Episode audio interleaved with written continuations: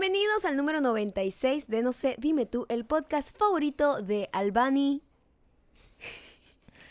Nueva York. Iba a decir otra cosa, pero, Pero es Albany. está bien, pero ¿sabes qué? Yo iba a hacer un chiste, pero era un chiste muy local. Y Claro. me voy a limitar a hacer chistes un poco más internacionales porque nuestra audiencia, como puedes ver, Sí, por eh, va a todos lados. Entonces, muchísimas gracias a Gaby Brachia, Ujú. que es arroba Gaby Brachia con doble C, asumo que se pronuncia así, que nos escribe desde Albany, Nueva York, por darnos eh, el final perfecto para, para esta semana de El, verano de la locura. Muy bien, muy bien. Me parece muy bien por, eh, por, por Gaby, que nos dio acceso a un chiste sobre Albany Lozada, que nadie sabe quién es.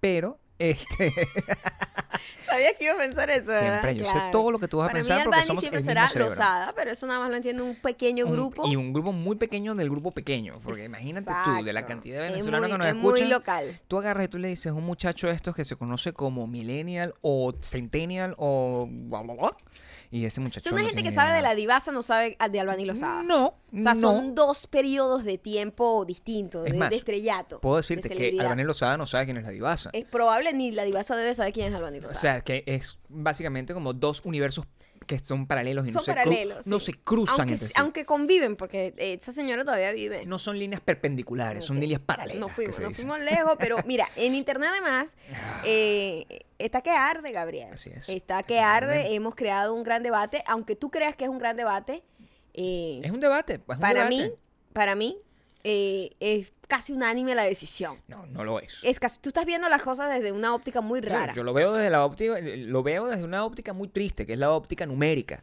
A mí no Pero me gusta aplicar la óptica numérica con la cantidad de La comentarios a- en favor. óptica numérica es la única manera de saber tú. la- la- las decisiones democráticas, Imagínate Gabriel. tú, aquí, imagínate desde cuándo esto es democracia si esto es Norcorea. No, es no, no, no. Mira, Esto es el reino de Bakú. Sí, en el reino de Bakú está la gran disputa de, Sí. Eh, gracias a la gerencia, es una expresión Nietzsche. La hace Nietzsche, la persona que la, la usa. Para mí sí, porque en principio hay gente que sí defiende. Para mí es totalmente Nietzsche, la frase, Ah, ok. y si es una persona Sí. usando su voz Ujú. para decirla, es el máximo nivel del nichismo. Es un comunicado. No, es la un madre, no comunicado. voy a tener esta conversación otra vez, La puedes Gabriel. tener, no la tengas. No voy a tener esta conversación no, otra no vez. la tengas, imagínate tú, yo soy un presidente, yo tengo que agarrar y decirle compañeros, conciudadanos y tengo que decirles gracias a la gerencia al final, eso es lo que tengo Respira que hacer. profundo. Mira, sea como sea, por favor no se olviden que el episodio número 100, que falta muy poquito, lo vamos a hacer de puros comentarios de ustedes. Así que ese especial de los 100 comentarios, cuando lleguemos al episodio número 100, lo tienen que llenar. Por favor, dejen comentarios que, que- que que logren el corte. Que logren pasar el corte, la edición, la, la máxima de la máxima, el, el, el casi, la casi, el pase a Heredians, ¿ok? A mí me da mucha risa cuando hablas así, A ver cómo. como Sin, sin palabras, que no como- sé qué decir. como venezolana. Es decir, como como Alguien nos dijo que nuestro acento venezolano no había sido bien. Bueno, me, me imagino que eso es una de las cosas más complejas que yo he podido escuchar en el mundo. Es tan anacrónico como que tu pelo oscuro no te queda bien. O sea, es una cosa que no tiene No sentido. tiene sentido, tiene pero sentido. eh, no, cuando nosotros estábamos imitando el Sí. acento venezolano en estos días, como que el acento venezolano genérico, que nosotros estamos hablando que cada zona siempre tiene una, el mundo tiene una percepción del acento de algún lado. Por ejemplo, de Estados Unidos la gente percibe es el oh, what are you talking about? una En- gente en que un- habla así como del monte, como del monte, exacto. Sí, y la otra parte es que, que todos hablan como las Kardashian. Y en otra parte hablan como las Kardashian, Sí. pero eh, a nivel mundial siempre hay un acento específico, Claro. que es el que, el que se hace popular por alguna película, alguna novela, etc. Ah. Para nosotros, Nuestra en, exportación. en la actualidad, la exportación es política, Es no política. es nada más. Y es gente que quiere hablar por internet como si estuviese dando comunicados importantes con la música de tan, taran, taran, tara. Ey. Bueno, aquí estoy y me encanta mucho este jugo, se los recomiendo. También puedo, puedo entender a la persona, quizás la persona que nos hizo esa aseveración es una persona que cuenta igual, con muy poca edad. Yo creo que hay un problema generacional. Porque, again, si tú eh, eh, me escuchas a mí o a cualquier venezolano en una película, esa gente no ve películas venezolanas, recuerda eso. No. Y ves a esa gente diciendo, Internet está que arde, con el debate más intenso de los últimos años. Eso es un venezolano, ¿verdad? Sí, sí. Pero esa gente, cuando escucha lo, lo que entiende venezolano, es una gente que habla hacia la cámara diciendo, bueno, sí, este, para adelante, para allá, no sé qué, vamos a hacer el tag de los 25, ¿entiendes? O sea, el venezolano que ellos entienden Ujú. es complicado. Y es un venezolano además que yo no entiendo. Encima, y yo soy venezolano. Yo creo que hay un tema generacional ahí. Igual no importa. No voy a entrar en ese conflicto porque tengo otros motivos para celebrar. Claro, hay motivos de, para mantenernos en, en, en pura alegría y celebración. Ayer, por ejemplo, pasó lo inevitable. Yo lo avisé con mi comunicado, polémico, por cierto. Avisé ¿Cuál, cu- cuál comunicado? mi comunicado que terminé con gracias la gerencia. Yo Ah, avisé que esto iba a pasar. Entonces, yo eh, lo, lo quería como dejar en claro, pues, o sea, yo hice esa aseveración de forma que la gente no se enfrentara a lo que está pasando en este momento, porque lo inevitable ocurre ayer.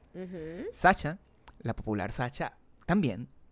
Sacha también anunció en su Instagram que quedaban pocas entradas para y si antes estaban para, para no sé dime tour y si antes estaban volando ahorita están volando a la velocidad de la luz Em, para la gente que vive en la luna no luna sino la gente que vive en la luna vamos a grabar el segundo episodio de nuestro de nuestro especial de comedia en Miami el próximo viernes 31 de agosto en el Teatro Bellas Artes y Sacha Fitness es la invitada de lujo aunque, bueno, haya gente maldita que no entienda por qué Maya tiene una relación de amistad con Sacha Fitness. ¿no?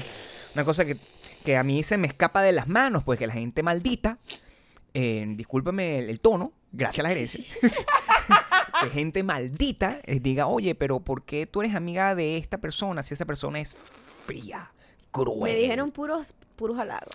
Hubo una persona que me dijo puros halagos. Me dijo Sí. fría, cruel, desalmada, Sí. em, calculadora. Calculadora. Yo hubiese soñado, Con que te dijera calculadora en otro momento. no, con haber tenido en mi cuerpo un poquito de calculadora. Sería Sí. multimillonaria en este momento, hubiese usado a toda la gente a mi conveniencia y no hubiese dicho que no por dignidad a muchísimas cosas. A mí me da mucha risa porque además la sucesión de insultos era una sucesión de Era insultos. bellísimo. Era como una sucesión de insultos de novela. No, Era como a Celia Banks insultando. son unos insultos hechos de no tenían ningún tipo de marginalidad en ellos. Eran unos insultos hechos con de diccionario. telenovela, de telenovela. Con sinónimos, eran unos insultos con sinónimos. Calculadora. Calculadora. Eres una calculadora. de telenovela mexicana. Entonces, nada, eh, a pesar de que haya gente maldita que no lo entienda, la gente que vaya y vea a Maya y Sasha encontrarán, pues, que simplemente son personas más parecidas a lo que ustedes eh, creen. Y eso solamente lo van a poder disfrutar si van a mi Instagram, que es arroba Gabriel Torreyes, y hacen clic en el link de mi descripción, no en la descripción de mi biografía, porque también me equivoqué diciendo eso y la gente no Gabriel, perdona. Tú solo te equivocas. Yo Si soy algo- un accidente. Si. De verdad, eres poco calculador. Soy un accidente. Aprende de mí. Pero ¿ah? ¿sabes qué? Sé más calculador. Soy prácticamente una- un poema. Soy un accidente a punto de pasar, como decía Ay, Dios mío, eh, santo. Radiohead, dice, tiene esa frase. Soy un accidente a punto de pasar. Si estás escuchando estas barbaridades, estas locuras que está diciendo este señor entrado en la tercera edad, que ya perdió total noción de la realidad, Sí. es porque quizás, o si no, por favor hazlo, nos sigues en Ah, iTunes, eh, Spotify. Audioboom, Eh, pero no es suficiente y tienes que seguirnos también en youtube.com slash no se dime tú. youtube.com slash Y youtube.com slash Gabriel Torreyes, quien mañana estrena nuevo, eh, nuevo video en su Me canal. siento como una persona productiva. Sí, vale. Una persona sí. que todas las semanas ofrece A mí, algo nuevo a su audiencia. Todo lo que yo estoy haciendo para traerles algo super cool me ha tomado más tiempo del que pensé. De hecho, no es me- mañana, es hoy. Bueno, hoy, exacto. Hoy, Hoy, hoy. hoy viernes. Hoy viernes. Eh, lo que pasa es que nosotros grabamos esto en el pasado. Sí. Para que lo puedan ver. pues, eh, eso pues lo sí, claro, escuchar, por ejemplo. Lógico. Sí. En- pero cuando venga lo que yo les traigo para mi canal también va a estar muy divertido. Y lo vamos a anunciar igualito de fastidioso. En este caso va a ser eh, es interesante. Es el Vaya para allá. El canal es youtube.com slash Gabriel Torreyes. Es una, una explicación de la relación que existe entre Kylie Jenner y el transhumanismo. Ujú. Toma eso, toma de eso. todo esto te enteras antes y pronto, únicamente si te suscribes en wedon'tbelong.com. Entonces no digan que no te avisamos porque si Te no lo te- hemos avisado. Te- tenemos, tenemos la cantaleta, como dice mi mamá. Mira, hemos estado con esta cantaleta por meses. Es más. Cuando usted de repente dice, ah, yo no supe qué pasó. Mira, Maldita mujer. Yo- es- No escuchas. ¿No escucha? La gente no escucha. Hay escucha. gente que me escribe, oye, ¿cuál fue la, la película que recomendaste hoy? Coño, tu madre. ¿No acabas de escucharlo? No acabo de, acabo de escucharlo, me encantó, pero no, no escuché. Vuélvelo a escuchar. Echa para atrás. Vuélvelo. Echa para atrás. Eso no es una cosa que escuchas una vez y se acabó y se explotó. No es un mensaje de. Misión Imposible. No. No es un mensaje de Misión Imposible. No se autodestruye. No sé. No sé. Autodestruye. Puedes ir hacia atrás y escuchar. Claro. No seas tan maldita Está mujer. libre por el momento. ¿Será que porque no firmamos las cartas que con gracias a la gerencia la gente no le as- no le No le da no seriedad. le asigna la seriedad de un comunicado Bueno, tan la importante? gente marginal, porque la gente como yo, decente y, Sí. y- y- y de alcurnia, es una gente que lee eso y pierde total respeto. Totalmente. Mira, hablando de respeto, hay gente que tiene, se ha ganado un respeto con los años y los años y los años. Hoy es el cumpleaños, bueno, ayer, porque, ¿sabes? Estamos grabando el jueves. El cumpleaños número 60 de Madonna. ¡Guau! 60 años, chamo. Madonna tiene 60 años. 60 años. ¡Wow! 60 años. 60 años se escucha... Los 60 son los escucha- nuevos 40. me 40 más o menos, sí. Sí. Los 60 para Madonna, sí. Igual ella em, es- forma parte, y, y quizás es la original, la original de una generación donde la, la vejez es inexistente. Es decir, los embates del tiempo Ajá. existen porque uno no puede escapar a los embates del tiempo. No, creo que Cher es la número uno. Eh, Cher sigue siendo tienes como toda la razón. una tipa de 40 y tiene como 76. Pero creo que la diferencia es que Cher es. A ver cuánto un- tiene Cher, porque yo tengo No, un Cher tiene casi 80, mi amor. De- bueno, dije 76. Sí, sí, sí, tiene casi 80. Si no tiene 80. 72. 72. Le llegué cerca. Bueno, eh, 72. imagínate. Y esa señora está perfecta. Eh, tiene, intacta. tiene mucho plástico. No importa. Tiene pero mucho le ha quedado plástico. bien el plástico. Hay gente que tiene plástico y tiene 23 y se ve horrenda y se ve yo vieja. entiendo, O yo sea, entiendo. Pero mm, Madonna, el, su, su envejecimiento, yo creo que además se- el- la traducción de Madonna, no, de Madonna no tiene que tanto que ver con el físico, sino con la actitud que tiene ella hacia la vida. Exacto, sí. Cher sí se enserió un poco más, se hizo más señora. Madonna sigue retando los estándares de qué es correcto para una persona de 60 años hacer y muchísima gente la tildará de ridícula y otra gente dirá go for it. A mí me parece que es súper cool. Fíjate que Madonna eh, acumule todas las cosas que debería acumular alguien que yo diga, wow, siento total admiración y fascinación por esta persona. Y a mí, en- a pesar de todo eso, lo que representa Madonna me gusta, pero su música nunca me gustó. Nunca me gustó ni nada, ni una sola canción. Like a virgin. Su voz no me gustaba. Es como que ugh, aburrida. Pero todo su look y su, su, su estética sí me gustaba. Eso es muy loco. A mí siempre me pasa mucho con ese tipo de, de personas. Que eh, ella era una combinación de. Era como agarró toda la estética de Marilyn Monroe y la convirtió en una cosa súper transgresora y súper atrevida y súper. eh, como que en contra de todo lo que se supone que una mujer, entre comillas, tiene que hacer. Y, y yo creo que la tercera es la vencida para mí, quien agarró otra vez esa misma estética también, pero la puso un poquito más rockera, eh, fue Gwen Stefani. Esa ha sido la única versión de la, de la rubia clásica hollywoodense que me ha gustado. Porque Madonna, porque, eh, ¿cómo se llama esta? Eh, no. Eh, eh, Marilyn Monroe tampoco me gustaba. Lo que representaba ella no me gustaba nunca. Nunca me gustó, nunca me, nunca me atrajo. Su estética es muy linda, es muy cool. Pero ella como persona, actriz, todo lo que ella representaba, no me gustaba. Era como la Kim Kardashian de, de ese momento. o sea, Entonces, que el, el- yo creo que hay que analizarlo con pinzas, porque mientras, por ejemplo, Cher tiene una ventaja sobre todos, ¿no? Porque Cher, a diferencia de Madonna, ella no tuvo un nivel de transgresión real. Ella simplemente se comportó como vieja todo el tiempo y ahorita que envejeció simplemente es una vieja que se ve muy joven. Y eso es lo más saludable que tú puedes hacer. Si tú eres vieja desde el principio, yo he sido vieja toda vas, la vida. Tú vas envejeciendo y la gente no se va a dar cuenta cuando estés vieja y vas a ser una vieja que se ve chévere en, en ese momento. En el caso de Madonna, hay que analizarlo con un poquito más de profundidad porque ella es una versión femenina de otros tipos de artistas que se, sí, se reinventa. que se muy reinventan. como David Bowie. Exactamente. Sí, es más ese estilo. Aunque pero su digo, música no tenga, no, no- no- de repente no tenga conexión, la manera, como artistas como David Bowie, como Bob Dylan, son respetados y criticados y por, por lo mismo, porque es una gente que de repente se aparece y tiene, es, es como si fuera una Barbie, ¿no? O sea, que Bob Dylan folk, Bob Dylan campesino, Bob Dylan rockero, y, y- y tú tienes como Tiene varias versiones, sí. De repente lo que pasa es que el, el impacto de Bob Dylan platinada, de, de Madonna platinada, Bob Dylan platinada debería existir, Coño, sí. de, de Madonna platinada eh, es culturalmente más, más, más grande, ¿no? Sí. Pero eh, cuando Madonna apareció, lo estábamos hablando hoy, por ahí por el 2000, 98, entre finales de los Cuando 90, tuvo como un 2000, segundo aire. o un quinto, yo no sé exactamente cuántos aires tuvo. O sea, hay que analizar bien la carrera de Madonna. Ella era, ya tenía 42 años. Sí. En y yo me acuerdo que, ella era una sacó como hippie. Music, Ajá. Que era como, su ropa era como vaquera. Sí. Era como vaquera. Y, la música era súper moderna. La música era súper moderna. La tipa estaba dura, Claro. con los brazos marcados, o sea, seca, bella, con su pelazo. Y ella en ese, en ese momento tenía como esa segunda o tercera o cuarta ronda de vida profesional. Y en ese momento era, para mí, yo recuerdo que seguía siendo, yo la seguía viendo como una persona grande, pero como que estaba buenísima todavía, Claro. ¿no? Pero claro, yo estaba más chiquita. De hecho, el momento y mi más percepción de la edad eso- era, era distinta. Donde más viste eso fue cuando, cuando ella hizo el video con Justin. Que ahí ya estaba cerca de los 50 incluso. Y en ese momento ella estaba más buena que nunca.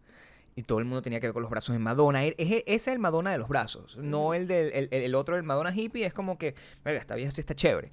El otro es el Madonna de los brazos como No, que, Madonna siempre ha tenido los brazos Todo el mundo tiene algo que ver con eso. Siempre. Pero el- yo siento que el uso que ella hace de Marilyn Monroe es un uso mucho más artístico. Es pop.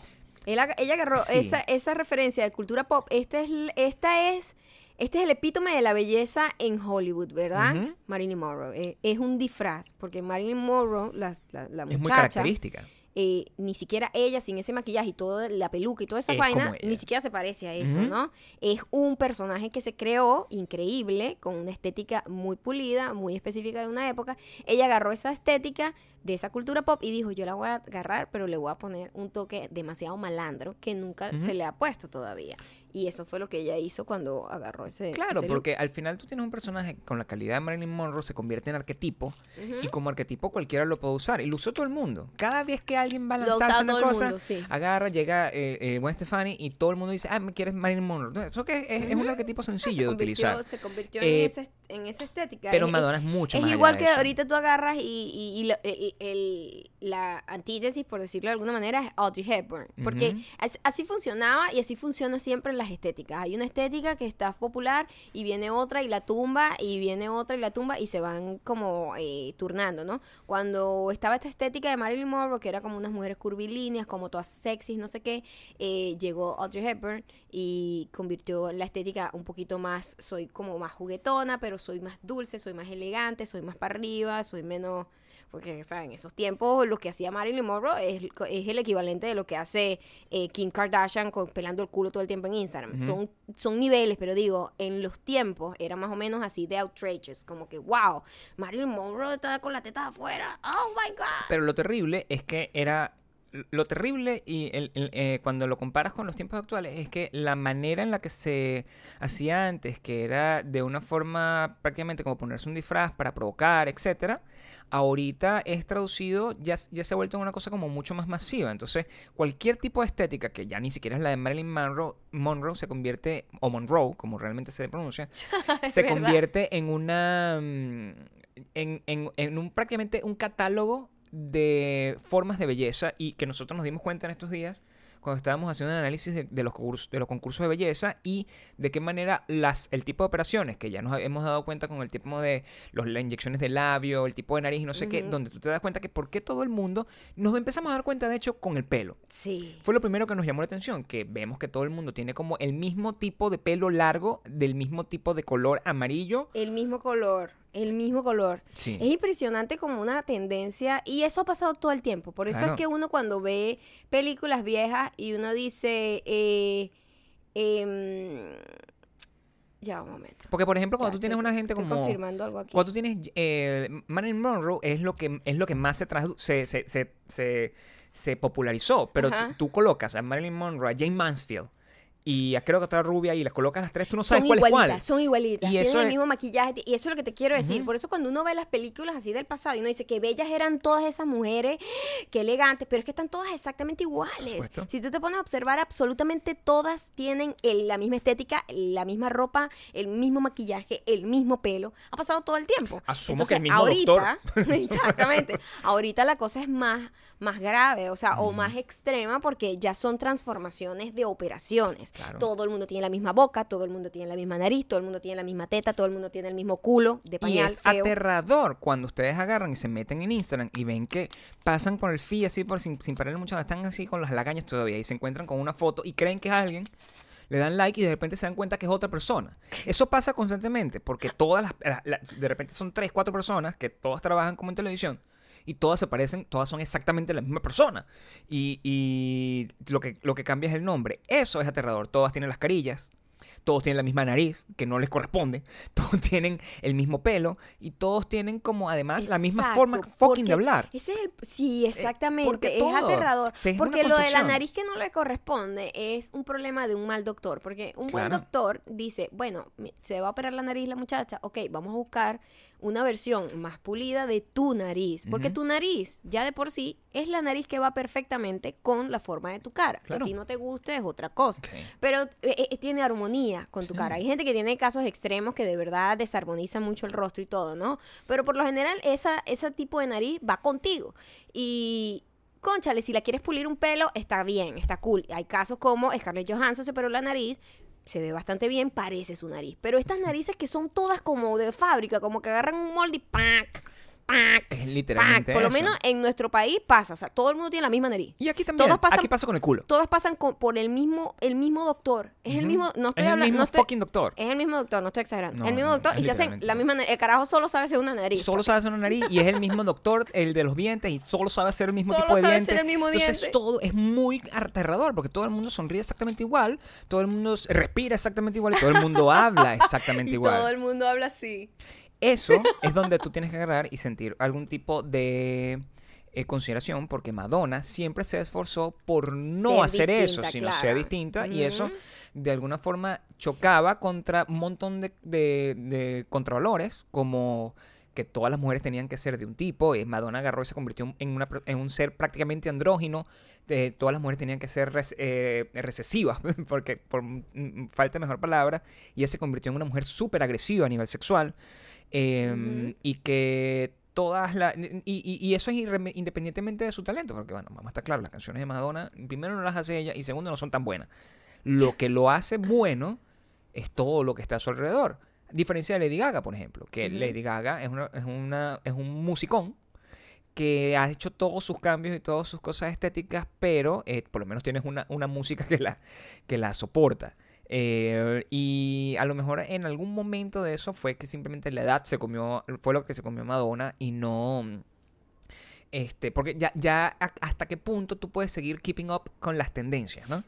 Y s- a- no importa que tú las hayas inventado, llega un momento en simplemente ya estás como Mira, es en que otra ese circunstancia. tipo de personas así, por eso digo, es muy loco que a mí Y ella no- se ha logrado a mí reinventar no, no me gusta porque su música no conecta conmigo, pero ella como personaje es fascinante y es, es el tipo de gente que no sigue no sigue manada, sino que la manada siempre la va a seguir a ella. Y ella causó ca- fue responsable de muchísimas tendencias en, de estéticas y de y de actitud, agarrar esa actitud de, mira, yo soy mujer, pero yo soy dueña de mi cuerpo y soy tan sexual como un hombre.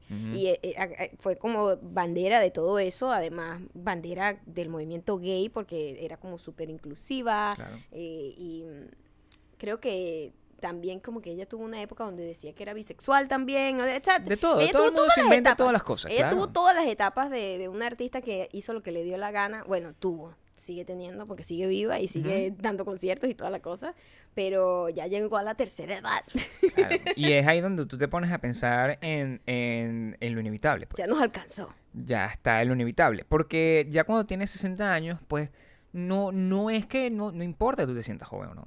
Es que estás de salida, no de entrada. Entonces es cuando yo y me imagino que, que a eso tiene ella que ser muy cada vez que le preguntan de Lady Gaga, porque le- ella tiene todo un... que arrecho eso, mira. Sí. Y muy importante destacar hoy, porque hoy murió, hoy jueves, para O ustedes, sea, ayer, ayer, Murió Aretha Franklin, ¿verdad? De 76 años. ¿eh? Cher tiene 72. Ujú. Aretha Franklin tenía 76. Sí, O sea, Cher, la, la- la cirugía plástica puede funcionar Pero- si lo haces bien. Pero está también en su espíritu está como nosotros, más allá que acá. Eh, Sí. eh, y Aretha Franklin, Nicki Minaj dijo un comentario así como: Yo, mi sueño es superar los números de Aretha Franklin. y vaina". Ujú. Y le preguntaron en una entrevista a Aretha Franklin: Mira, ¿y qué tienes tú que decir de Nicki Minaj? Eh, Nicki Min- ¿Qué? Eh, no, paso. Sí. O sea, el desagrado hacia la tipa es el mismo desagrado que tiene eh, Lady- eh, Madonna por Lady Gaga, porque Lady Gaga cuando sale, todo el mundo la fucking comparaba con Madonna. Y quiero que sepan algo, absolutamente a nadie le gusta que la comparen con absolutamente nadie. Imagínate. Mucho menos cuando tú tienes muchos más años haciendo lo que estás haciendo. Es como te bajan de nivel, ¿no? Entonces a Madonna como que, ¿cómo me vas a comparar a mí con esta culicagada, ¿me entiendes? Con todo lo increíble que Y no puede es hacer Lady Gaga. no es No personal. es, con- es lo que representa la comparación. Sí. Y esa Es comparadera fue lo que hizo que a ella le, le- que tuviera total desprecio al punto de ni siquiera querer conocerla, no querer hacer ninguna colaboración con ella, ni nada, porque ¿qué es esta carajita que viene aquí y todo el mundo la está... What the fuck con el mundo que ve esta carajita y cree que se parece a mí. Entonces, mis últimos 20 años de carrera no tienen ningún tipo de valor. Exactamente esa es la sensación que te da. porque estoy segura que ella ve todas las diferencias. No, por supuesto. ¿Entiendes? Ella ve La todas gente las siempre ve todas las diferencias de la gente. Todo el mundo encuentra Las vainas en común y encuentra las diferencias que son bastante, mucho más obvias. son más obvias y entonces ella para eso le ofende y de hecho Lady Gaga en su documental comentó que como ay yo no sé por qué ella me tiene odio más bien yo la admiro o sea yo me encanta me inspiro en ella y vaina Sí. El- pero yo creo que no es culpa ni siquiera de No. ella ni de la otra sino de lo que hacen los medios y la gente de comparar a una gente con otra no compare Es a nadie le gusta que lo compare Es culpa de los tiempos. Seguramente si Marilyn Monroe no se hubiese muerto, o matado, o asesinado, no sabemos qué pasó. no se hubiese metido ahí con el De repente, a, a lo mejor a ella le hubiese molestado que la compararan con Madonna. Eso pues, siempre hay un ciclo, pues. o Por sea, el- supuesto. El león viejo no quiere que lo Pero comparen qué con peo que siempre quieren como poner, como que agarrar arquetipos y, y sustituirlos. Esta es la nueva no sé qué, esta es la nueva, ay, te parece a no sé quién. O sea, cada quien puede ser un individuo distinto Sí. también. Pero llega Es un, momento, molesto. llega un momento donde te tienes que rendir. Llega un momento ¿Sí? donde tienes que rendir. Por supuesto, porque ¿qué- ¿de qué te vale a ti ponerte a luchar por un legado que ni siquiera va a ser importante? Si te pones a ver con eso. Importante es que tengas salud, por ejemplo. Importante es no darte cuenta, después de que ha pasado muchísimo tiempo, de que hay algo en tu cuerpo que no debería estar ahí. Eso a mí me parece que es mucho más importante que el legado, que mantenerse una cosa, Bueno, que hay- tener un de- hijo. eh, depende. A lo mejor esto es un tipo de legado. Fíjate, en, eh, en UK, una tipa fue al médico porque como que no sé, le iban a hacer un examen en los ojos o le molestaba algo en el ojo y de repente le encontraron como un sit, como un, como un granito, como una cosa ahí. Una espinilla, Como pues, una espinilla dentro del, del párpado, por Ujú. dentro del párpado. Y se dieron cuenta que tenía un lente de contacto. Y sacó matemática la muchacha, la mujer, pues ya una mujer adulta, y se dio cuenta que ese lente de contacto estuvo ahí por 28 años. Más largo que la carrera de Lady Gaga. Tengo que inferir. 28 años. Un lente de contacto duro, de los duros, ni siquiera los blandos. Tengo que inferir. ¿Qué es inferir? ¿Por Tengo? O sea, que quiero decir. ¿por qué quieres inferir? ¿Qué quieres inferir? Quiero inferir ¿Qué la es razón. pollo? Dije que es pollo, ¿no? Me pasó lo que le pasó a mi hermano.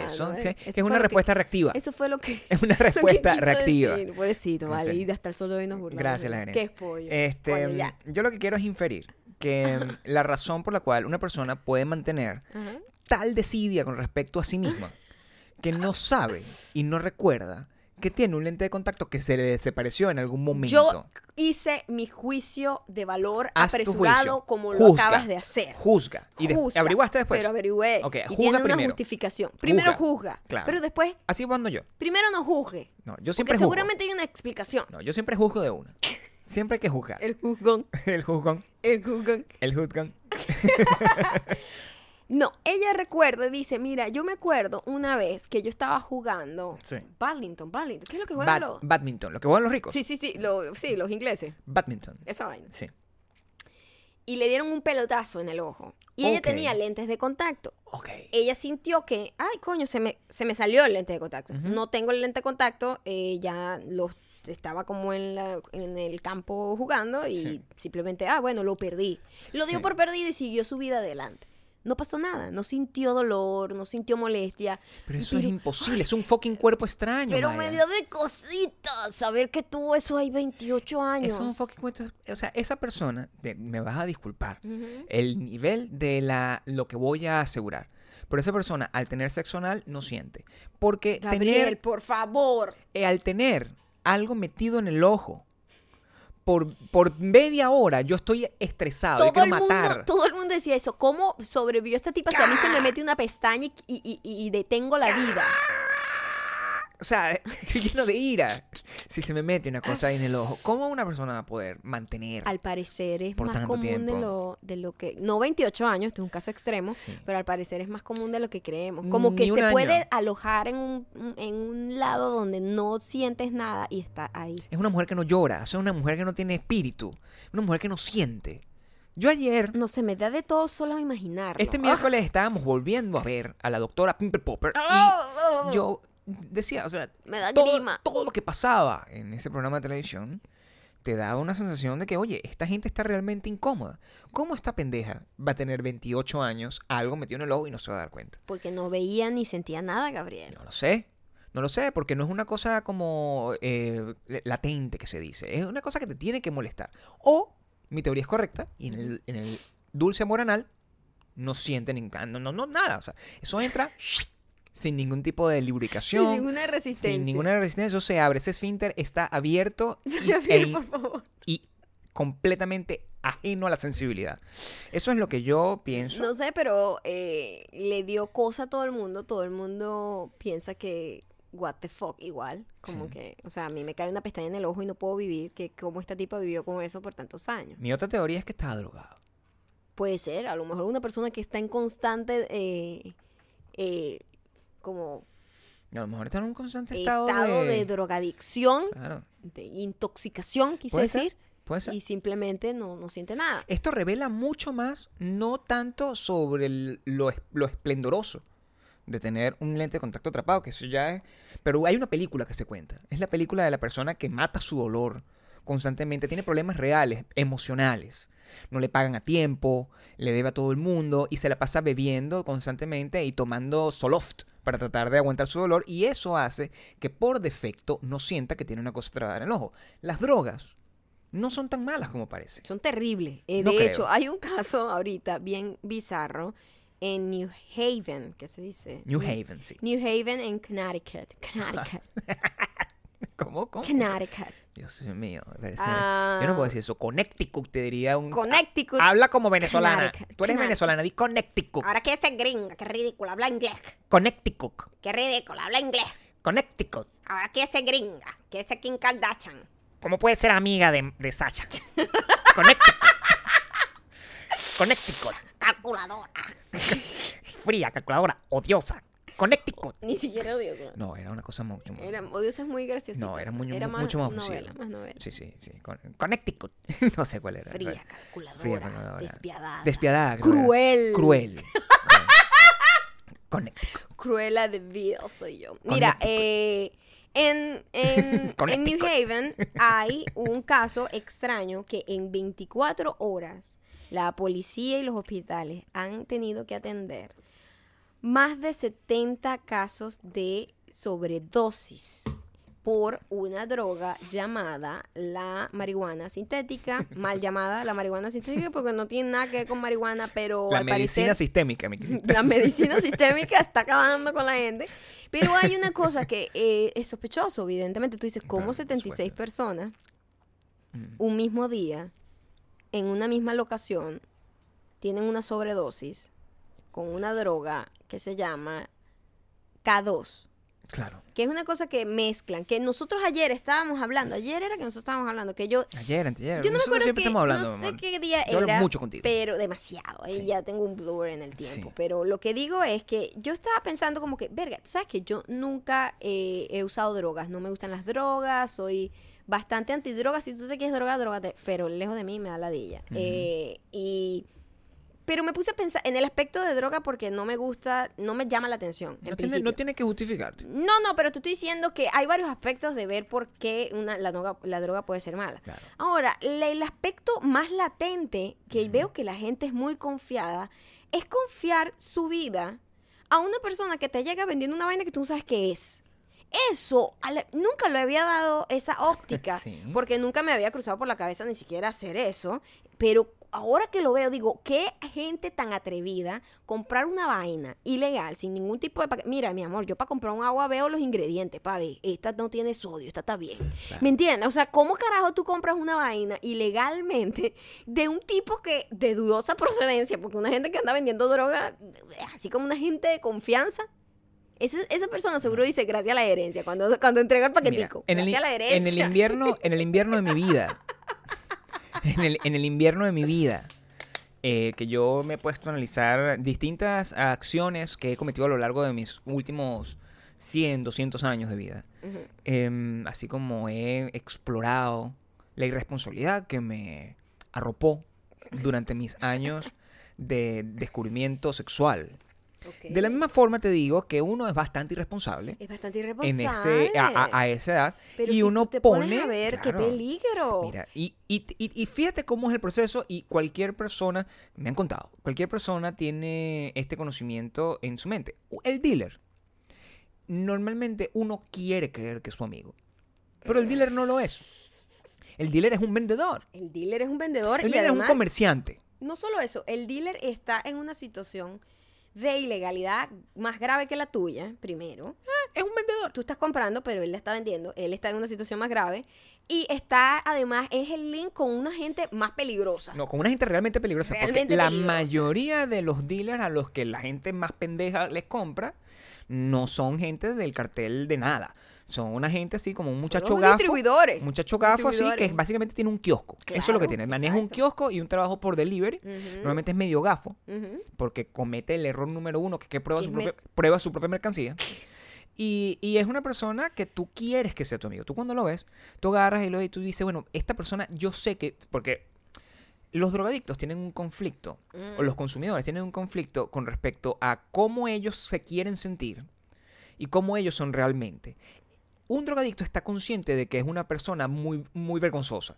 Una persona que tiene una, una adicción. enfermedad y Una, sabe, una enfermedad y- lo que está haciendo está mal. Exacto. Pero él quiere asumir que es una persona cool, una persona No, que- el consumidor cree que es cool. el consumidor, El el consumidor. es como social. Exacto. Entonces él piensa que dice, bueno, yo tengo este, este carajo, este carajo no puede ser tan mala persona. El- la Sí, evaluación. sí. No, le, cree, le crea una personalidad en su mente. No, él es, él es pana. Una persona que no. Jamás me defraudaría. Este carajo no. Claro, vale. claro. Tú lo has visto. O sea, todos Sí, los criterios para dejar que un carajo qué te dé cualquier cosa están totalmente basados Que en te el, puede estar dando veneno de rata y tú fumándote esa mierda. en el reino de Narnia. Eso es Narnia. Eso es un- una idea que uno tiene con respecto a una persona que uno supone que no es peligrosa. Y a lo mejor la persona no es peligrosa, pero tú qué sabes. ¿Cómo no va? ¿Tú qué ¿Cómo no va a sabes? ser peligrosa? No, bueno, Anda por ahí vendiendo droga. Porque uno, repito, uno se encuentra a sí mismo de una manera como espejo, el efecto espejo. Entonces uno dice, mira, yo soy un carajo que en un acto, tú agarras y tú dices, en, en un acto de desesperación, si yo tengo aquí unos gramitos de marihuana y yo no tengo plata, yo los vendo. Yo no soy un criminal. Yo lo estoy vendiendo con buena intención. Eso, eso es lo que tú piensas, ¿verdad? Yo lo estoy vendiendo con, bien- con buena intención. Yo no le voy a hacer daño a nadie. Tú quieres transmitir. Pero no tienes, no tienes la garantía, a menos que tú siembres la fucking mata. Mm, sea, pero si hay- no, no hay puedes. Todo, hay todo un criterio de gente que siempre la mata, pero tú qué sabes. Imagínate tú que estamos hablando de una persona que sea psicópata, que puede ser, o sea, una persona. Bueno, el caso de... Hay psicópatas en todo, hay psicópatas que son banqueros. Claro. Hay psicópatas ¿Qué que pasa? son- Eh, eh, aquí hay un dealer psicópata detrás de esto. O sea, 76 personas levantó la sospecha y la policía está investigando y dice, resulta que todos los casos es eh, de todas las personas son personas de calle. Claro. Entonces una gente maldita. un exterminio. Es una gente maldita que empezó a repartirle estas drogas eh, que a los que ellos no están acostumbrados porque creían que era marihuana Claro. y, y se fumaron esa vaina y les dio una sobredosis a 76 homeless prácticamente. Que Pura es muy gente de triste. calle. Entonces hay un, hay, hay un psicópata. Claro. Hay un psicópata. Y así puede haber muchísimos. Claro, la- es una lástima Que en toda esta aparición de psicópatas nadie se le ocurra venderle a la persona que dice que tú, porque eres amiga de, de, de, de Sacha Fitness. Yo creo que ese es lo único que me preocupa. O sea, al final es muy triste que esa persona eh, sea tan agresiva y sea causante. Yo espero que lo atrapen. Pero espero que antes de atraparlo, la última cosa que venda sea a esa persona. Le se- distribuya a Le ella. distribuya a Se él. lo regale. Se lo regale. Te- toma. Toma, este es mi legado para ti. Y, la seguro persona de ella vaya, ay, me voy, y a- ella me voy a fumar este y que empieza a porro". escribir no sé qué vaina, cruel, despiadada, ¡uh! y se muere pa'l coño su puta madre. Eso es lo que yo asumo que podría ser justicia poética para este tipo de situaciones. Pero sí, estamos viviendo tiempos. Verga, muy, muy heavy eso. Eh, si usted sea, es consumidor en un lugar donde no es legal, porque aquí, ah, eso es lo bueno de la legalización de drogas como la marihuana. pues, Eso es, de- lo bueno de la- es una frase que nunca pensé que iba a salir de tu boca. que jamás iba a salir de mi boca, pero yo prefiero que de repente si alguien quiere fumar marihuana, por lo menos haya un, un marco legal alrededor de la distribución y la producción Tú de ese estás por producto. ese orden, yo Y que la gente que se la va a meter esté seguro en su casa y no esté como, ¿sabes? A mí no me gusta, pero digo, eh, no es una cosa que te va a matar. Este tipo de droga, sí. Ese tipo de droga hecha en laboratorio donde tiene un montón de químicos, marido. Que, what are you doing with your life? ¿Qué droga estará de moda ahorita? Es una duda que yo tengo. El... Esas vainas que son como unos cócteles de, como el molly, que le meten como un poco de, es como marihuana con cocaína. ¿Qué ganas de inventar. Yo tenía entendido eh, que el molly era como el éxtasis, es exactamente el éxtasis que se consumía Ay, mira, yo soy bien ignorante, pero yo pensaba que era como literal marihuana, como con cocaína y con... her- Ah, porque le- le- lo que le meten es eh, heroína. Por. La vaina está K2. Es heroína, entonces, que tú entonces tú te fumas. Entonces esa gente se fuma la vaina creyendo que es como marihuana, que es una cosa que ellos tienen como un control y saben más o menos cuánto fumar y se están metiendo es un no sé cuántos vainas de, de heroína. Yo conozco un carajo que se fumó una vaina así que te venía con como rociada, no sé, no sé si era de heroína o de ácido, y se lanzó por una ventana y quedó charteco. O Ay, sea, Dios mío, literalmente. Qué feo. Dile no a las drogas. Dile sí a la vida. Mira, vamos, a, vamos a, una, ah, sí, a una recomendación muy acorde ¿Qué con tiene el tema. que ver con esto? ¡Wow, wow! ¡Recomienda! ¡Recomendación! Ok. No le habíamos hecho canción en mucho tiempo y yo Mucho pienso que es tiempo. importante tú, que tú, tú no habías hecho canción. ¿Para qué? No, pero no mi voz no da para. Me he convertido después de ser eh, Andrea Bocelli, soy Madonna. O sea, tengo ese talento. Soy como Phil Collins. O sea, no tengo talento para cantar. Me convertí en eso. ¿Viste mi voz? Así toda tapada todavía. ¿Puedes parar? Estoy muerto. No, no, no. Estás más vivo que nunca.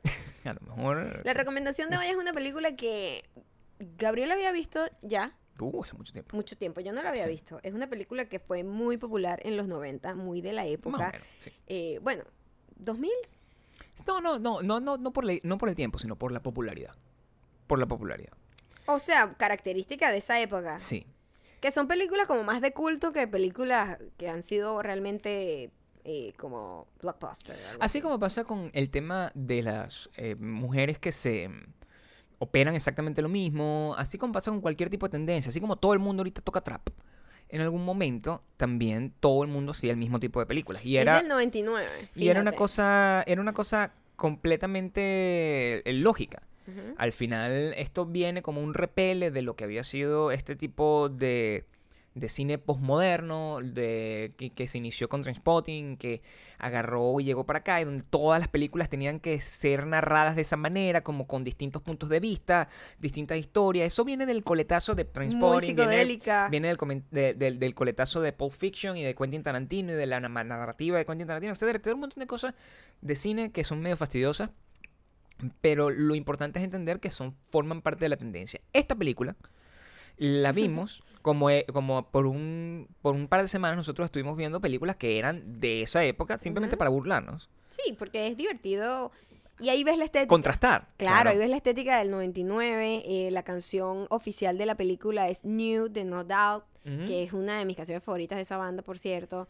Y, y toda la estética, toda la forma en las chicas, lo que, lo que es la belleza, que, que es, un, es un concepto que varía de época en época. eh, toda, la, ro- toda la ropa y todas las cosas así como po- post ah, grunge, porque ya está saliendo la Ya década de los raver, 90, completamente ya raver. comienza raver, Es sigue, comienza en los raver. 2000 y, y, y el, toda la onda de, de, de una película que siempre eh, es como que un montón de vidas conectadas por un incidente psicodélico y bien loco y Y quemado. donde no hay héroes, sino puros antihéroes, y todo el mundo está en lo suyo, es todo muy individualista. La película se llama Go y em, tiene todos los elementos. Sí, O sea, tiene a Katie Holmes, en aquel entonces la, una de las, de las actrices de televisión más importantes del mundo, claro. que era eh, por Dawson's Creek. Tenía a dos actores, uno de como de Party of Five y el otro que se llama Jay Moore, que ahorita no son ya famosos, pero en aquel entonces estaban como en un buen momento de sus carreras. Es cierto. Este, y tenía como otros, otros actores que probablemente estas fueron como las únicas películas que hicieron. Y mm, como película de los 90, yo no la rescataría. O sea, la película está muy bien escrita. Sí, Su, ah, su guion sí. es bastante bueno. Es muy entretenida. Eh, Porque el- el- en aquella época todo el esquema de era el guion. El guion tenía que tener como una solución así, tenían que ser un montón de historias que se entrecruzaran, etcétera. Eso ahorita sería completamente una cosa como 80, como ver a una persona en blanco y negro. O sea, es- no tiene conexión con, con porque ya la- las estructuras narrativas actuales son así. Entonces, nadie tiene tiempo para- como para estar viendo como las distintas sites de, de- de cada historia. O sea, simplemente tú lo ves todo porque te metes en un feed y ves por pedacitos. Y, mm, pero es una buena película ah, para entender un tiempo particular, una forma de contar las cosas y una forma de, de, de ser joven que ya no existe. Entonces, como documento histórico está bien. De hecho, yo ahorita, a- hace poco estaba pensando, eh, una vez que vimos esa película, en una película, ¿cuál sería la gran película de drogas de los tiempos actuales? Porque tanto las drogas como la música, como la como la, la movida, por decirlo de una forma, de, a- de ahora no tiene absolutamente nada que ver con eso. Yo creo que la última gran película de drogas muy bien hecha y estéticamente innovadora y estéticamente y, y con mucha cosa musical y que tiene mucho más que ver con la cultura negra además que con la cultura esta cosa que era súper blanca es Dope. Sí. Dope es Dope es- maravilloso. Es maravillosa y es una película Es muy actual. es una película de drogas actual. Actual. Exacto. y, y- y yo siento que de repente un chamito de esa edad, chamito de, de 18, 19 años, se puede identificar completamente Sí. con Dope y se puede cagar de la risa si ve Pero Go. pueden ver las dos. Vean las dos. Claro. Eh, y por ejemplo, por lo menos esta Go en Rotten Tomatoes tiene 91. O sea, está bien rankeada. Tiene es un es buen una buena peli. Tiene un buen Es una buena peli, es ot- son otros tiempos, son otros ritmos, son otras, otras Es una otro película lenguaje. del 99. Tiene Claro. que 30 años, 20 años. Eh, 20. 20 años. Es una película muy vieja. Es una persona que ya está tirando, Claro. ¿Entiendes? Y Dope, Está en el dulce amor. Dope tiene como 3. Dope, eh, Tiene como 3, 2 años, una cosa así. eh, yo creo que es del 2015. 2015, exacto, dos, tres años. Tres años. Tiene 88. Sí. Eh, es considerado un poquito menos, pero están ahí. Sería están- bueno que la Está buena, es muy, es muy gracioso porque es como una situación similar. Es una gente metida Claro. en unos problemas que no deberían estar, pero en dos épocas totalmente distintas. Mira, háganse su el maratón de la droga que se llama. El En vez, de maratón cons- de la droga. en vez de consumirla, Vean lo que le puede ve- pasar. vean tres películas culturalmente distintas Sí. y mm, una tras otra. Vean primero Trainspotting, luego vean Trainspotting 1, no vean la 2. Vean primero Trainspotting, después vean Go y después vean Dope y. entiendan, traten de verlo como un documento histórico, como si estuviesen viendo tres fotos de tres cosas distintas o como si estuviesen viendo a Marilyn Monroe, Madonna y Lady Gaga. O sea, véanlo de esa manera como tratando de compararlas sin compararlas, ¿sí? disfrutando lo mejor de cada una de las tres. Y esto es nuestro regalo para la gente que piensa que nosotros solamente vemos películas malas porque estamos en verano. No. Sino Se ven más películas. se ven en más verano. películas en verano porque hace mucho calor. Exacto. Mucho calor. Yo lo que quiero es refresco. Ahora vamos con los comentarios. Ya no cantas comentarios conmigo tampoco. Porque te- estás atorado todo el tiempo. No, pues es que tengo mucho calor, amor. Ya, déjame ponerme esto. Mira la excusa chimba que da. Es que tengo calor. Ya tengo calor. No Ayer la excusa de que no habías recogido este, este, este coso, ¿cómo se No me este la- escritorio, es porque yo había dejado unos rollos de papel ahí. No me Quité dejaste- los rollos de papel ayer y sigue el escritorio igual, Gabriel. No me dejaste la nota que decía gracias a la gerencia, como colocaste la nota esa que, que publiqué, Ay, por que decía no abrir la favor. puerta. No, pero no dice nada más. Y por eso lo lo consideré ofensivo. No. A mí me gusta que me traten como un ¿Qué empleado de verdad. Aquí no hay gerencia. Es que lo Nietzsche es que siempre no hay gerencia. Hay gerencia. Cuando siempre, alguien dice que hace la gerencia, no hay gerencia. Porque si, Hay es, gerencia. si es un departamento que de verdad está dando una la instrucción, gerencia. lo dice la... No. Departamento de Recursos Humanos. Pero bueno, O ¿qué tipo de departamento? O, sea, ¿qué o no sé qué. Esta es una empresa pequeña y es una empresa seria. Aquí no hay gerentes. Ah, Totalmente. No existen Tú eres la gerenta de nuestra vida y por eso estamos todos jodidos. Qué mierda todo. Ay, ay, ay, ay, ay, ay, ay. Vamos con los comentarios. Ok. Eh, em, dale. Tienes que toser siempre antes de... Claro, para poder clarificar mi Coño, voz. chamo, por favor, no, clarificar tu voz. Estoy clarificando ¿Por mi qué toses voz. encima del micrófono, chamo? Para que la gente sienta el asco y se quede pegada Ey, qué riéndose. ladilla contigo. Es por efecto. No, no tosas. Gracias a la gerencia. Lo hace de mentira. Es el carajito que tose de mentira. Estoy enfermo, mamá. Estoy enfermo. Ay, tú como carajito debes haber sido una cosa especial. Por cierto, hoy es el cumpleaños de mi mamá. Oye, chamo, como Madonna. ¿Cuánto te cumpliendo? Mi mamá. ¿Sí? No lo dice. Según ella, 40. Como Madonna, o Exacto, o Está como Madonna. Ok, este primer comentario llega gracias a Vir underscore Maglier. Maglier. Coño. ¿Qué es? Vir Maglier. Vir Maglier. Solo zapatos de moda. Vir Maglier. Ya tienes el nombre ahí. ¿Quién tiene Ok. la razón? Acá, hashtag gracias la gerencia es una simple forma de... Ya veo que tú cogiste los comentarios. ¿Quién tiene la razón? Escogiste los comentarios. Te dije que es Está- equilibrado. no es equilibrado. Es equilibrado. No. ¿Quién tiene la razón? Aquí, gracias la gerencia es una simple forma de dejar en claro que son una empresa pequeña donde el gerente es dueño y no sabe mucho de management. Y claramente mandó a la secretaria a poner un cartel con la esperanza, cartel, no, cartel, el cartel, Cartier, ¿ah? ¿Quién tiene la razón? Con la esperanza de que esa firma genere algún tipo de consideración por parte de los clientes y hasta que resuene como ¿Quién importante. la donde la única consecuencia lógica de eso es que todos los lectores se rían interiormente del mensaje. ¿Quién tiene la razón? Básicamente, si una empresa decidiese dar un mensaje por cartel, lo que dejaría indicado es el nombre de la empresa indicando una política de trabajo o si fuera una comunicación interna. Firmaría el departamento o área que se hace cargo Tiene la razón. y a quienes les tendría que rendir cuentas si no cumplen con el mensaje. Ahí está. ¿Quién tiene la razón? Vir Maglier, los zapatos ¿Quién de tiene la moda. razón? Vir Maglier. ¿Quién tiene la razón? Vir Maglier. ¿Quién tiene la razón? Vir Maglier, los zapatos de moda. Segundo mensaje llega gracias a Guzmán Cat 8 y dice, ¿Quién tiene razón? demasiado chabacana la expresión, o sea, deslegi- deslegitima la idea. ¿Quién tiene la razón? Si lo va a decir la gerencia, no lo va a decir así. Te amo, Maya. ¿Quién tiene la razón? Me encantan sus discusiones, así soy yo con mi novio.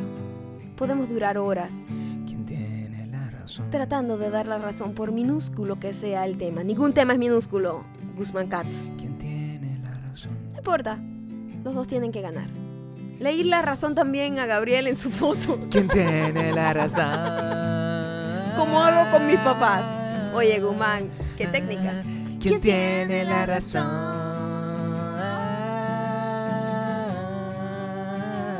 ¿Quién tiene la razón? ¿Quién tiene la razón?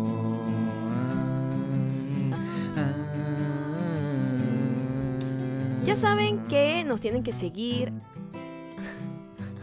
En arroba mayocando, arroba Gabriel Torreyes. Por favor, llénenos de comentarios todo lo que ustedes opinen de todo lo que hablamos acá o de que hayamos hablado en otro podcast. La maldita de dejó el comentario en la foto de Sacha por si acaso no sabía. No sé qué dijiste, pero eh, ya saben, ya hay. Ya no tiene la razón. Ella no, obviamente, nunca, obvio. Pero Gabriel tiene nuevo video. Tiene la Él tiene la razón en ese video. Vayan para allá también, comentenle, denle like, compártanlo con sus amigos. Siempre tiene la razón. Y ya nos vemos, eh, nos escuchamos el lunes en la noche, porque No, no, no, no. saben que el lunes en la mañana no hay podcast. ¿Quién tiene la razón? ¿Quién tiene Y la este razón? Episodio especial llegó a ustedes gracias a Tiene la razón. Virma Glier, los zapatos de moda.